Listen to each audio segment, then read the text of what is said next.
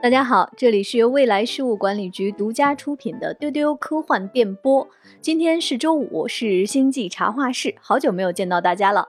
而且呢，这周因为立冬，今天应该是冬天的第一期丢丢。对的，嗯，大家冬天好呀！我是这一期的主持人，未来局的特工老千。今天一起来分享资讯的有文丽，大家好，还有船长。大家好，我是船长。虽然现在已经立冬哈，但是我觉得最近气温不是太冷，而且外面的树叶啊，你们发现没有，就是比前段时间更好看了。嗯，是的，颜色层次更丰富了。嗯，那在这样的天气里面，我其实知道，包括文丽和我在内，我们是在家里面关不住的。嗯，是的，需要出去走一走。嗯。文丽最近干嘛去了？最近就是还是每个周末几乎都在逛街，而且因为双十一的关系啊，我就是更喜欢在线下逛街。就是大家不要忽视线下逛街的这种快乐。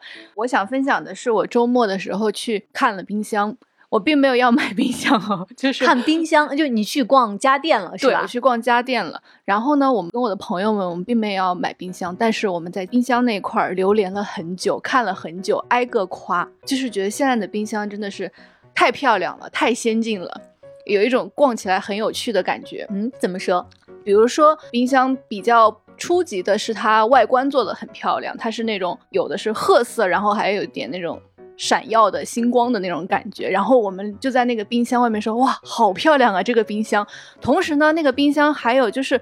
很先进的那种功能，可能有的人家里已经有这么先进啊，但是至少我的冰箱感觉还是比较落后。就是原来我们的冰箱都是需要开两次门，比如说你要冷冻室，你要打开门之后，你再把那个抽屉拉出来。对，但现在很多冰箱它是直接打开一次，那个抽屉就出来了那种。哦，它就是相当于那个隔间和门是一体的，但是它做了非常巧妙的折叠那样的设计。是的，然后呢，除此之外，还有现在的冰箱还会有专门。放护肤品的那个扁抽屉哦，就是冷藏室哦，好贴心。对，然后还有就是已经不用冰格这种东西了，就是可能它在冷藏室角落有一个小口，你直接注水进去，然后过一段时间之后，你就能在冷冻室直接取冰用哦。然后那个店家因为促销，他在冰箱里面放了很多的非常大的苹果和梨，然后就每个。冰箱的那个苹果和梨看起来气色都很好，就是感觉这个冰箱的保鲜功能非常好。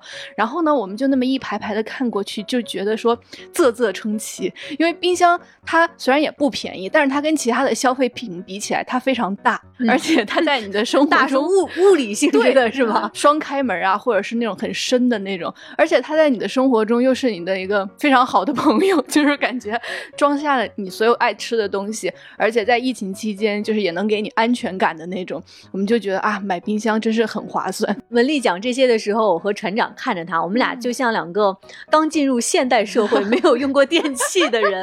哦，是这样啊，还能这样？对对对，感觉我们对冰箱和电器的理解还停留在三十年前，至少。对，此处没有广告啊，就是只是说推荐大家逛电器的时候可以好好留意一下冰箱，就是它跟你家里的冰箱，可能人家已经进步到让你就是哇哦的这种程度。度了，嗯，我也特别喜欢逛这种能够有效提升幸福感的家电。就是我发现很多时候，只要改变小小的一个功能，就是可能减少你的一个动作，那个幸福感就蹭蹭的往上涨。就比如刚才说的冻冰格的这个问题，就是很多时候我反正我每次冻冰格那个水都会洒出来。如果啊，对对对，我也是对，然后它会粘在冰箱里，然后你还要去铲冰，真的很麻烦。就它其实只是减少了你那么几个小动作，你就会感觉哦，太方便了，好好好幸福。最近我也是逛顺电，然后我遇到了我的一个梦中情斗哦，梦中 情斗熨斗吗？对，一个五位数的一个高压蒸汽熨斗，哇，专业熨衣服的。嗯，就是之前千老师不是说你很喜欢那种熨衣服的啊？对对，过程对。然后我就发现，真的衣服褶子的数量跟幸福感是成反比的。嗯，然后呢，它这个增压的熨斗呢，就是增压熨斗都是专业服装厂干洗店的那种熨斗，就是它这个压力可以让褶子瞬间平整，而且效果持久。哦。然后家里的那种挂烫斗呢，或者普通的熨斗，它其实往往那个褶子是熨不平的，你你要用力去压它。对，然后你压完了之后，那个可能它一会儿就反弹回去了，就反正都不是很持久。而且家用的熨斗真的很麻烦，就是你要织熨衣板，你还要把熨斗带着盒从柜子里面拿出来，然后还要戴手套，真的很麻烦。然后它那个整个都是一体成型的，就是斗跟熨衣板是连在一起的。然后你熨完，它旁边有一个架子，就可以放在那儿。而且最近看到一个理论，就是说衣服三分靠版型，七分靠熨烫。就是你熨衣服呢，不只是熨褶子，而是要把那个型给烫出来。啊，这句话我不能同意更多。是的，是的，对，所以啊，我就 围着这个熨斗流连忘返。反正我今后的这个目标就是 这个五位数的梦中情斗，定下一个小目标。对，然后还很喜欢，到了冬天就喜欢去看这个煤油的暖炉。煤油的暖炉，对。就可能很多人会问，家里现在都有暖气嘛，再不济也有电暖气，为什么要去烧那种煤油的炉子啊？还有危险，对吧？它真的是幸福感蹭蹭的往上涨啊，因为它可以放在客厅、你的餐厅或者茶几旁边啊，然后烧煤油的时候会发出那种嘶嘶的声音啊，就是冬天那种非常温暖的室内的那种白噪音。对对对，在听觉上让你有非常暖和的感觉，而且很妙的是，煤油暖炉的上面可以，它是一个。小炉子可以，比如烤个红薯啊，你可以做一锅汤在上面，或者是做一个茶壶在上面，嗯，然后你就不用跑到厨房去拿壶或者拿锅，你就在桌子旁边随手就喝一点倒一点，喝一点倒一点，啊，太棒了！我最近的一个感受哈，就是我们每个人可能装修家或者买家具的那个次数应该都不会太频繁。嗯嗯，所以说有时候你会看到那些日常的家电或者是家居的用品，你会发现啊，已经这么先进了。我是非常害怕家里有那个打钻的声音，我一直想在洗手间装一些架子。但是呢，我是因为很担心有那个打钻的声音，我就一直是我的思维还停留在所有的架子都要打钻钉在墙上。嗯，我直到最近发现，原来现在已经有非常漂亮的架子可以用免钉胶，非常非常牢固结实的粘在墙上，而且那个胶从墙上撕下来还不留痕迹。对，而且很美观。当我发现我可以把这样一个漂亮的铁架子直接粘在我的墙上的时候，我就震惊了，我就又感觉自己是一个刚进入现代社会的原始人，一下。感受到了现代文明和科技的快乐，科技造福人类。嗯，每当遇到这种家电的时候，就要感叹。对对对，就是正在听丢丢的你，如果在生活中遇到这些让你大开眼界的、提升幸福感的好物，也欢迎大家来在评论区跟我们分享。嗯嗯嗯。说到最近出门哈，我在上周去了一个非常意外的，但是也是非常提升幸福感的一个地方。我在上周呢，在路边看到一个书店。这个书店非常非常不起眼，我是被什么吸引了呢？是被它的那个窗户上的一句 slogan。这个 slogan 是“开心是每个人的刚需”，哎，我就觉得挺有意思的。然后它的店面很小，是绿色的。然后这个书店上面，它的门口贴了一个告示，这个告示上写着：“最近店里的猫咪有叛逃倾向，如果大家看到了，请及时发现你身后有没有小动物尾随。”就挺有意思的，我就进去 看了看，才发现啊，这个书店它叫幽默书店嘛，它是新华书店旗下的一个主题书店。哦，在北京只有这一家，店面非常非常小。然后它里面卖的呢？全都是跟快乐相关的书籍和一些文创，你甚至能看到像我们小的时候那种老少年宫摆的那种哈哈镜，就是非常温馨的这样的一个小书店。它那个书架上面书的那个推荐的签儿都是这个店的主理人手写的，他会非常认真的，就是用一个小小的便签，呃，写给你说这本书的特点是什么。你在这个书店里面坐着，就能感受到属于冬天的。那种不期而遇的那种幸福和温暖，所以这个书店也非常推荐给大家。如果你在北京的话，可以有时间去看一看，它在朝阳门附近。接下来，我们就看看在最近发生的一些好玩有趣的资讯。第一条资讯呢，当然是一个大新闻。这个新闻它重要到什么程度呢？就是局长因为时间的安排，他不能参加今天的。资讯的录制，局长几次在公司里面大喊、大声叮嘱我们说：“这一条你们一定要讲啊，一定不要忘了呀。”大家想到了，肯定是关于神秘博士的。这个确实是一个神秘博士的大事儿啊！大家知道，到明年二零二三年的十一月，就是神秘博士开播的六十周年了。嗯那在明年十一月份呢，会播出三集的《神秘博士纪念特辑》。关于这些内容，其实我们应该是在半个月前的那期资讯，嗯，大家应该已经能感受到局长和文丽按捺不住的激动。那最近呢，我们又看到这个好消息，真是接连不不断啊！就是说，从这个明年的纪念特辑开始，《神秘博士》将在英国和爱尔兰以外地区独家上线迪士尼家。嗯。嗯真是喜报频传啊，朋友们！就上回我跟局长就是说到新 logo，我们神秘博士的新 logo 下面出现了迪士尼家的 logo。那最近的新闻呢，是把这个关系更明确了一些，就是说之后的剧集呢是由 BBC Studios 和 Bad Wolf 制片公司来制作，迪士尼出钱、出平台、出资源，意思就是我们。一直以小破剧、小穷剧自居的神秘博士，现在兜里有钱了，朋友们。我记得我们丢丢刚开始做《神秘博士》那几期的时候，我们有一个非常重要的资料要查，就是查《神秘博士》的预算。嗯到底和那些著名的剧集比起来，它的预算有多么少的可怜？嗯，没有想到以后这就是绝唱了。是的，是的，我给大家念一下我们当时的标题。我们的第八十三期节目《五十七年打磨的神秘博士》，用最少的钱拍最牛的科幻剧，以后就不会再有这个选题了，朋友们。因为当时我们说的神秘博士是精神上富足，兜里没有钱，然后一整季啊，一整季是一千万英镑的预算。现在的新闻就是说，可能他一集迪士尼就能掏一千万英镑来拍，就这个倍数啊！天呐，朋友们，简直是精神上也有钱了，兜里也有钱了。双丰收，对我们粉丝之前说，我们神秘博士是在威尔士卡迪夫的一个采矿场里面拍摄了大部分的剧情。听起来好心酸，在一个采矿场里。对，是的，是的。现在没有想到说，居然能有这么多预算，已经就是这个制作的这个层级已经又上了一个的数量级的感觉。所以以后就不是采矿场了，可能就在伦敦郊外的松林片场。嗯嗯哎，然后各种那种呃片酬很高的卡司来。随便来，出得起，客串一下也没问题，可以有片酬。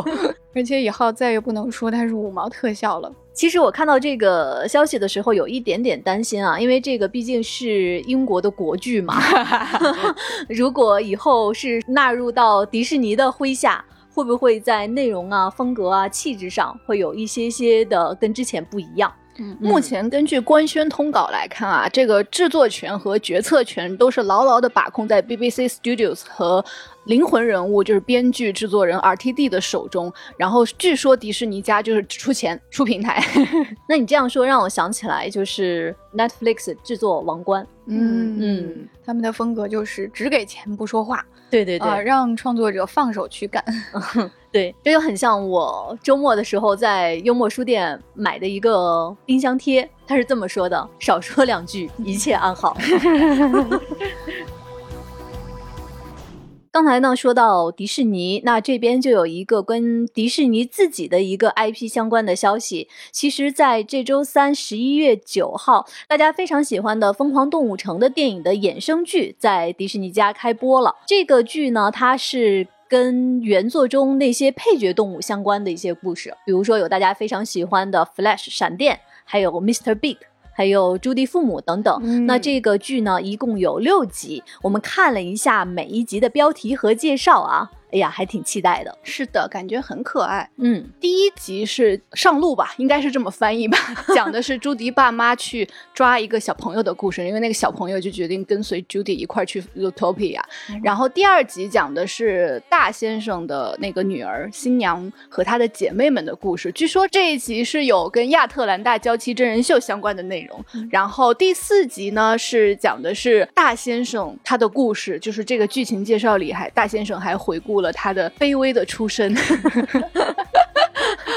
第五集呢，也是我比较期待的一集，它的标题致敬《妩媚天下》真人秀，讲的是鲍警官报名了夏奇阳的新的真人秀比赛的故事。哎呦，那这一集要看呀，对吧？然后第六集是非常可爱的闪电和另外一位女树懒帕利西亚，他们俩慢悠悠的约会的故事。嗯，我看那个预告片里，就是他们俩要去餐厅吃饭，然后服务员看到两个树懒顾客都傻了，然后他们从门口走到那个吃饭的桌子前，可能花了很长时间。我刚才听这一集的介绍，我就在想，这一集信息量应该不太大吧？对，但是也不一定。如果 Flash 带着这个姑娘飙车的话，车速很快，可能也有很大的信息量。嗯。接下来的两条资讯都是跟华纳相关的。首先呢，是一个官方还没有证实的消息。根据 Variety 的报道呢，华纳目前没有在拍摄和制作任何《神奇动物在哪里》的电影了，也就是说，可能《神奇动物四》没戏了。嗯嗯，其实这个新闻也不算是新闻了，它是一年前的一个报道的一个后续。就是一年前《神奇动物：邓布利多的秘密》上映之后，啊，当时票房不是很好嘛，然后 Variety 就出了一篇报道，就分析说《神奇动物》这个系列可能没有然后了啊。然后他在那篇报道里面分析了一下前因后果，就包括这个电影现在戏外风波很多，演员有一些意外的状况，然后负责项目的华纳高管也有人事变动。然后作品本身呢，就是观众现在认为《神奇动物》整个的这个系列呢，情节太复杂了，创意不足，选角也不是很好，然后与大家深受喜爱的原著更是没有足够多有意义的联系，好残忍呐！对，然后针对以上情况呢，这个报道就说，华纳内部许多人认为这个系列不再值得投入了，他们会根据《神奇动物三》的市场表现决定是否开绿灯。那么到现在一年过去了，可能呃，他们分析了这个票房市场，就大刀阔斧的决定把这个系列砍掉。然后这篇报道还分析了之后的走向，就是不拍神奇动物了，拍什么？然后就说这个新任的 CEO 这个扎斯拉夫。啊，正在和 HBO 谈啊，可能会和 HBO 推出《哈利波特》相关的电视剧，也可能会推出舞台剧，或者是霍格沃茨新角色的单人剧等等。嗯嗯，呃，就一直在跟呃罗琳和不同的片方去谈这件事情。刚才船长说，这个信息里面有个很关键的人物，就是华纳的 CEO 扎斯拉夫。那我说的第二个跟华纳相关的呢，就里面也有这位 CEO 扎斯拉夫的存在。嗯，在这周大家都看到了非常著名的科幻剧集《西部世界》被砍了。嗯嗯，近年来啊，西部世界的收视率是逐渐走低的，但是呢，它的这个拍摄成本和其他的投入成本并没有下降，光第三季就耗资约一亿美元。根据 Deadline 的报道，华纳兄弟召开了第三季度的财报电话会议，他的 CEO 大卫扎斯拉夫就表示，他不会为一部收视率低的节目支付数百万美元，并且说不惜一切代价创造某种东西的宏大实验已经结束了。这两条。新闻连起来看，发现。这位 CEO 以及华纳他们开例会的这个效率好高啊！就是我最近觉得每周都会看到华纳的一些，比如说高层变动，然后以及各种大 IP 的一些那种那种各种的消息，比如说 DC 什么的，然后就有一种华纳每周要开一个非常多 IP 来汇报的一个会，然后 CEO 就说哦这个重启那个不要，好这个西部世界砍，亨利卡维尔演超人好来快快快好还有什么 IP 一起一起，就是这种感觉，不管粉丝喜不喜欢，但是。华纳每周就是感觉我们例会开完了，这就是我们的结果啊！唰唰唰唰，然后各种各家的 IP 的这个呃后续的发展都发出来了。被你说的好想旁听华纳的这个例会啊，CEO 噼里啪啦雷厉风行，就是这种感觉。像比如说那种呃，他对神奇动物这个系列表示不满，就有一种有这个人在那里汇报，然后所以有人说嗯不够精彩，人选又有毛拍了什么什么不拍了，不要。对，关于西部世界，我还看到一个消息啊，就是说现在它已经是第四季是完结季了，但是本来是要拍第五季的，而且呢，主创乔纳森·诺兰其实在上周的纽约动漫展上还表示说他。他希望以五季来讲这个故事，而且有内部消息啊，说西部世界的五位核心演员因为提前签署了协议，他会收到第五季的工资，那这个工资会总额在一千万到一千五百万美元之间。感觉这个也是在华纳的例会上说，老板这个不拍了，但是还有五个人的工资，老板说结一下，结一下，结一下，快快快，我们继续下一项。说多少？一千万到一千五百万，好，可以结一下。期待华纳下一次例会啊！不知道还会有多少 IP 汇报。我们可以在微博上来一个 tag，今天华纳开例会了吗？华纳那边是大刀阔斧的砍啊，然后这边有一个消息，就是它即便是没有发生，大家也希望它是真的，嗯而且希望这个真的各种五花八门、千奇百怪更好。大家非常喜欢的一个剧集《汉尼拔》哈，很多的粉丝都希望拍第四季，嗯但是目前呢，第四季的消息还没有来。不过，这个主演大家非常喜欢的麦叔麦斯米克尔森，他和汉尼拔的导演呢会再度合作，会出演一个恐怖新片。这个新片叫《Dust Bunny》。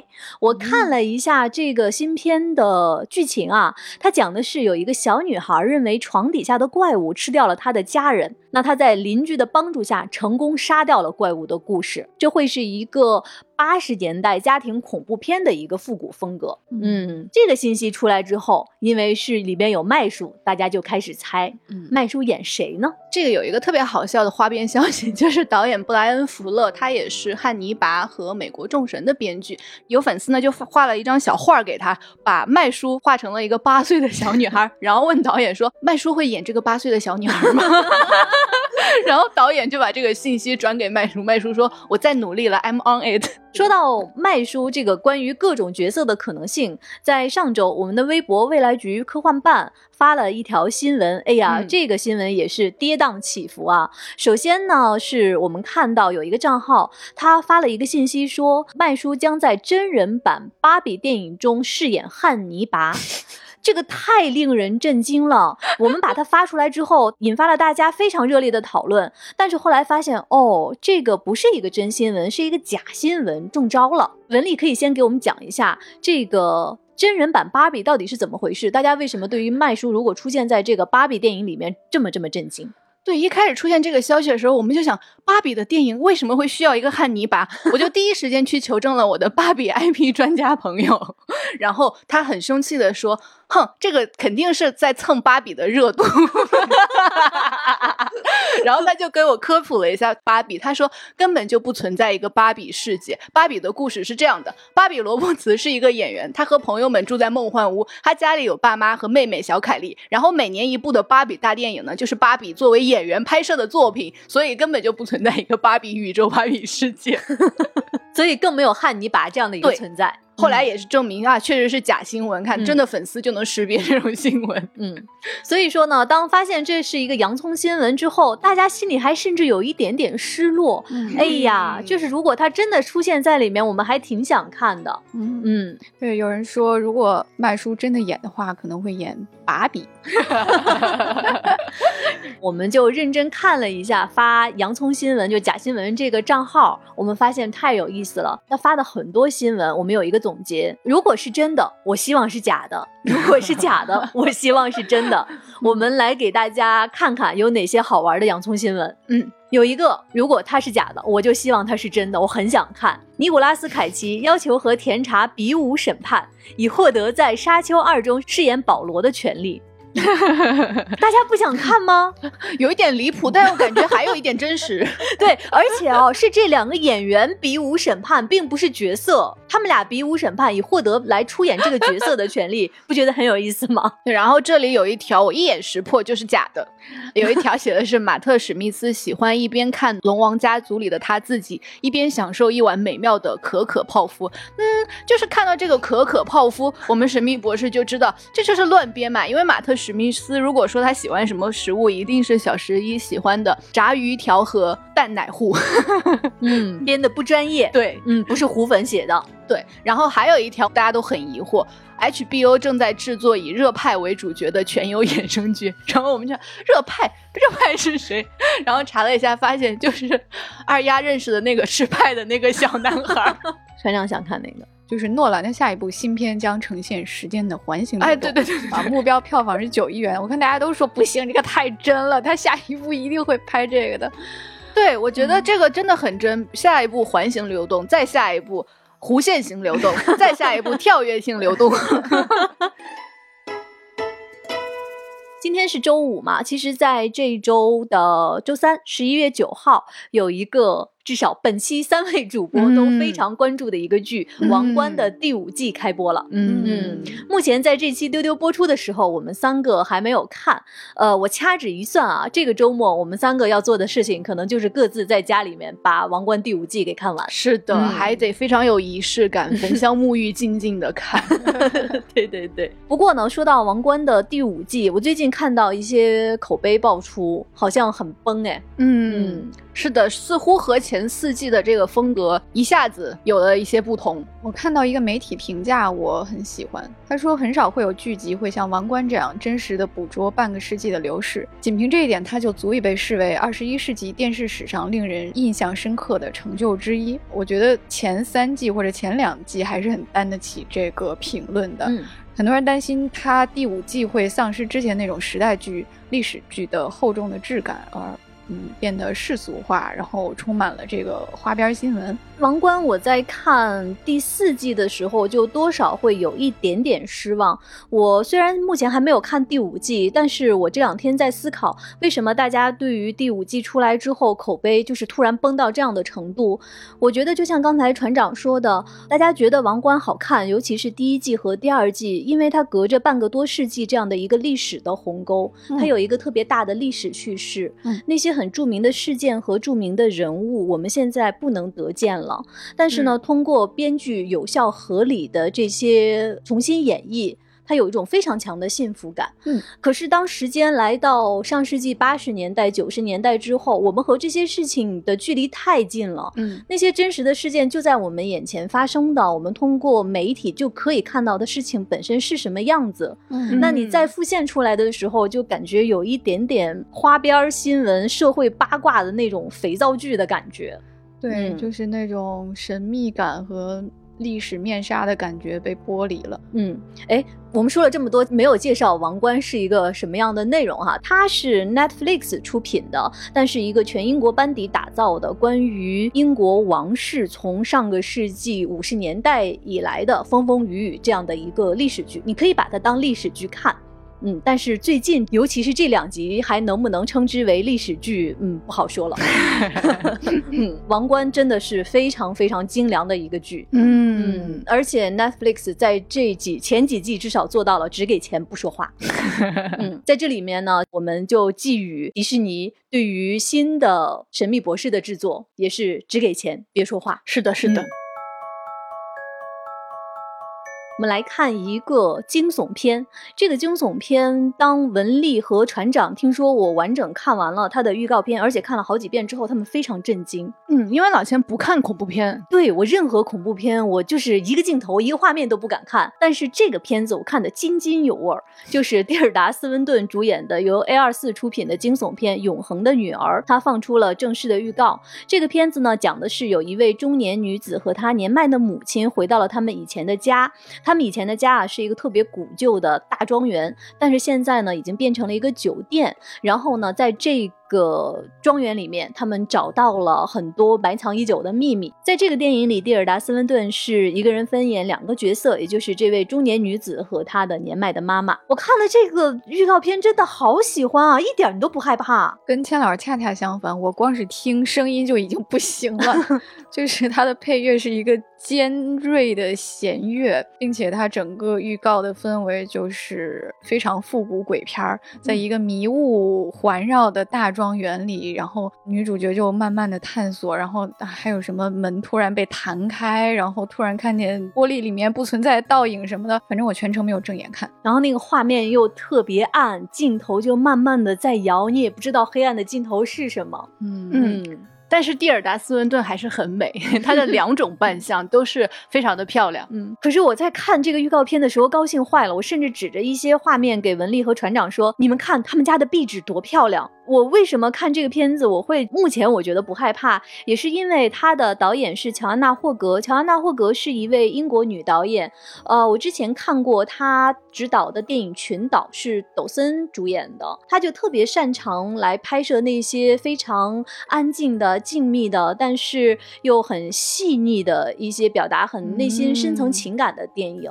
我个人觉得这个片子到最后，它不会是那种刺激的那种惊悚，而是会探讨一些很深层的母女之间的关系的这样的一些内容。高级的鬼故事呢就是这样，它可能不以吓人为目的，嗯啊，或者在给你惊吓的同时呢，还能让你获得新的东西。嗯然后我就想起前一阵我们推荐过的《古宅老友记》，嗯啊也属哎于这种高级鬼故事，前十分钟确实挺吓人的。哦，对对对，《古宅老友记》，尤其第一季第一集的前十分钟，，对，嗯，但是之后你就会发现他，嗯，不是在扮鬼吓唬人，而嗯是在讲人的遗憾，人生的遗憾。嗯嗯《古宅老友记》目前也是我们三个四季都看完了，嗯，可喜欢坏了。我给你们说，呃，在我们公司楼下的水池里面呢，有几只鸭子。我和船长我们俩在楼下散步的时候，我们会观察那几只鸭子的性格，就会去类比说，哎，它很像《古宅老友记》里面的哪个角色？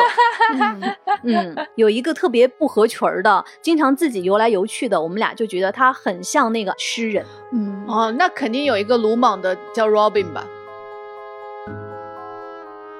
来看一个电影的消息，《寻龙传说》的导演将执导《你的名字》真人版。《你的名字》这个电影是新海诚的作品，大家都非常喜欢哈。那根据 Variety 的报道呢，真人版《你的名字》将由《寻龙传说》盲点的导演卡洛斯·洛佩斯·埃斯特拉达执导和编剧，并且呢，这将是一个重新想象 （reimagine） 的版本。呃，这可能意味着剧情和设定会被较大程度的改编。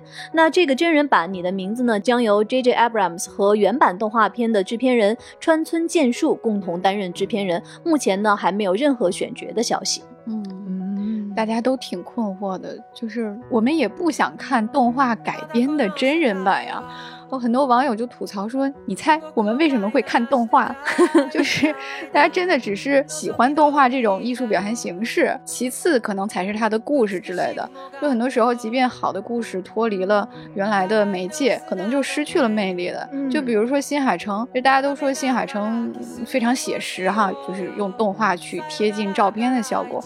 我觉得恰恰相反的，它是给现实加上一层梦幻的泡泡。就是你看新海诚的动画，它能表现出那种绚烂的天空，是的啊，晶莹雨水折射出的七彩阳光，还有色彩层次丰富的树木，就是动画能够放大这些光影和色彩的。所以你看它的电影的剧照都是真的很梦幻的渐变粉红、橙色、紫色，然后很多人就去这个电影的取景地去进行圣地巡礼，然后发现大失所望，因为实景就真的灰突突的，啊，就一点儿也不唯美。所以很多时候我们看动画真的需要这层梦幻滤镜泡泡，就看的就是那个不真实感。嗯，啊，现在你要把这个泡泡戳破，然后给我看一个真人版，那 而且他还要重新的来编剧和想象里面的内容，我认为这毫无必要，是不是？嗯，很匪夷所思。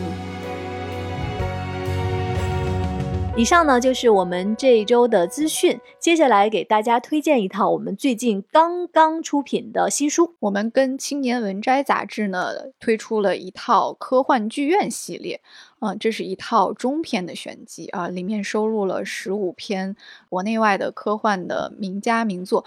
最大的特点就是它全都是中篇。对于这个篇幅的选择呢，我们也是经过考量的。就为什么是中篇呢？因为现在互联网时代，文字的表达是比较碎片化和冗余的，然后中篇这种不长但是又不短的阅读体验反而是比较罕见的。而且呢，就是我们做这套书是因为中篇的科幻小说很少有发表的空间和市场，这套书呢就希望给科幻的中篇有一个发表的地方。通过这些中篇，我们希望带来的是一种走进剧院在看剧的这种沉浸式的体验。哦，然后一定要提的是，这两本的书装帧非常的精美，是它是精装的硬皮，然后它的纸质和印刷都非常的好。如果你现在下单的话呢，还能赶上双十一的限时折扣和跨店满减。嗯，在各大电商平台搜索“科幻剧院”就可以购买了。这一套书有两册，一个叫《未来往事》，另外一本叫《未然的历史》。除了新书呢，大家可能已经看到了，我们最近啊，把大家喜欢的大刘的金句做成了一件宅 T。嗯，嗯，未来像盛夏的大雨，在我们还来不及撑开伞时就扑面而来。这句话是二零一八年刘慈欣被授予克拉克想象力服务社会奖时的领奖词。然后呢，我们未来局是得到了大刘的独家授权哦，然后把它做成了宅 T，并且呢，这套宅 T 也是大刘同款哦，大刘也会穿。然后呢，这套宅 T 是有两个款式，一个是黑色，一个是卡其色。目前黑色的销量啊。很高，甚至有些尺码已经有点售罄了，所以大家要抓紧了。然后卡其色呢，我个人是非常推荐的，因为它的实物会比照片好看很多。嗯嗯，而且必须推荐的是啊，这个 T 恤的包装特别精美。嗯啊，就是 出现了很多买椟还珠的行为。是的 就是它有一个特别精美的卡纸，然后上面是呃大刘这句话，然后它的印刷呢，我不知道怎么形容，就是好像是用了压凹工艺，然后特种纸松风棉啊，一些看起来很厉害的，非常的漂亮。可以做书签，然后它的包装袋呢也是重新设计了字体，然后这个袋子单独拿出来装别的东西也是特别好看的。对，很有面儿。我们的设计师有了很多巧思放进去。嗯，那么怎么买到这件 T 恤呢？这套 T 恤呢是独家上架淘宝的“星之所在科幻书店”，大家去淘宝搜“星之所在科幻书店”，然后在店内找“盛夏大雨 T 恤”就能够找到这套 T 恤了。然后现在下单呢还能有各种双十一的优惠，非常的划算哟。最后呢，来看一看大家最近给我们的评论和留言。我们在这周二播出了一期跟《鬼灭之刃》相关的内容，在喜马拉雅上，我看到知了二零一八说，我也是被周围的人安利了好久，有空看了看。话说，要不讲一期老三国吧？我也觉得孙老师的眼睛里是星辰大海。哎。这个从《鬼灭之刃》直接跳到老三国，想必这位朋友是很喜欢听悠悠的分享。有一位叫赛博小浪花的陌生网友说，本来翻看了几集就放着了，一听你们说咋就这么乐啊？谢谢这位赛博小浪花，每次第一时间当我们的沙发。其实有的时候不用留言，只要大声说出来就可以了。对，毕竟你就在我们的工位旁边坐着。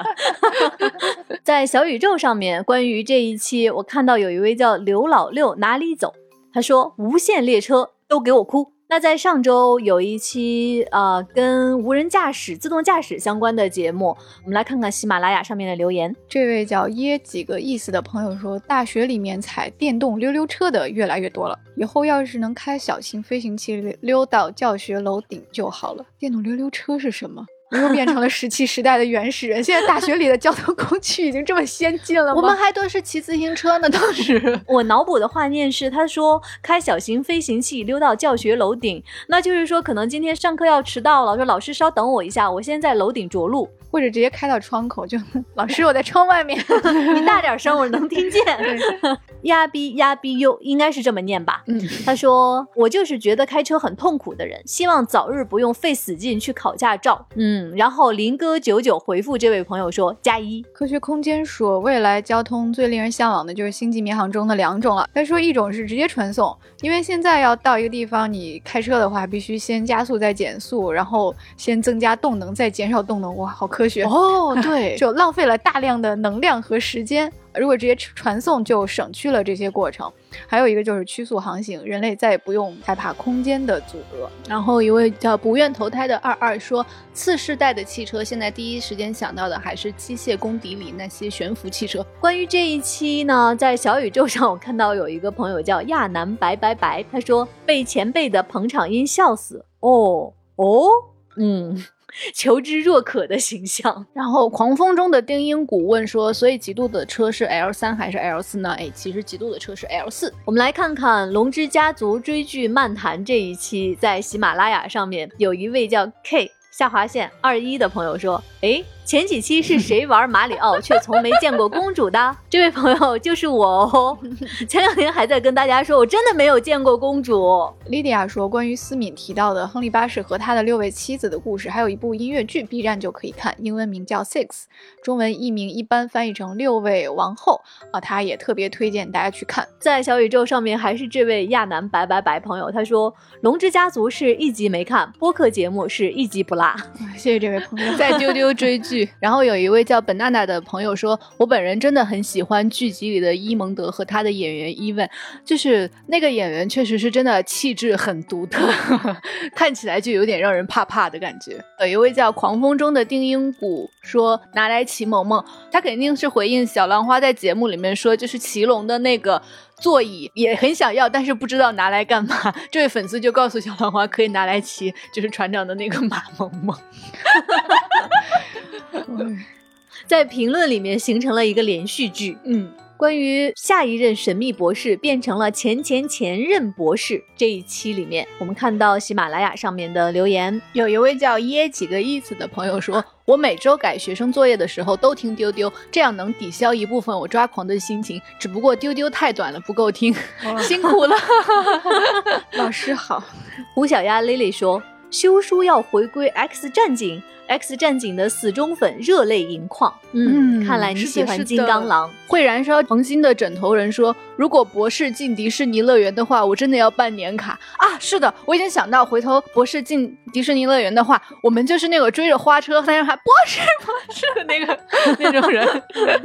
对，你们还有详细的排期表，哎，对对对对，哪天是第几任博士是吧？在小宇宙上，冬日战士林娜贝尔说，独居人士最喜欢做家务的时候用音响在卧室里放丢丢，听主播在隔着门窗的位置哈哈哈，就显得特别亲切，经常跟着一起吐槽，一起哈哈哈哈，就像跟主播们的录音室就只差一个转身了。那我们这一期的资讯就是这样了。在节目的最后，给大家留一个互动的话题：在你的日常生活中，有哪些能够增加幸福感的家用电器，或者是一些非常意想不到的高科技，给你的生活增加了非常多的便利呢？欢迎来跟我们一起分享和讨论。欢迎大家加我们接待员的微信 f a a 零五零四，进丢丢的粉丝群一起分享。那这期的节目就是这样，拜拜，拜拜。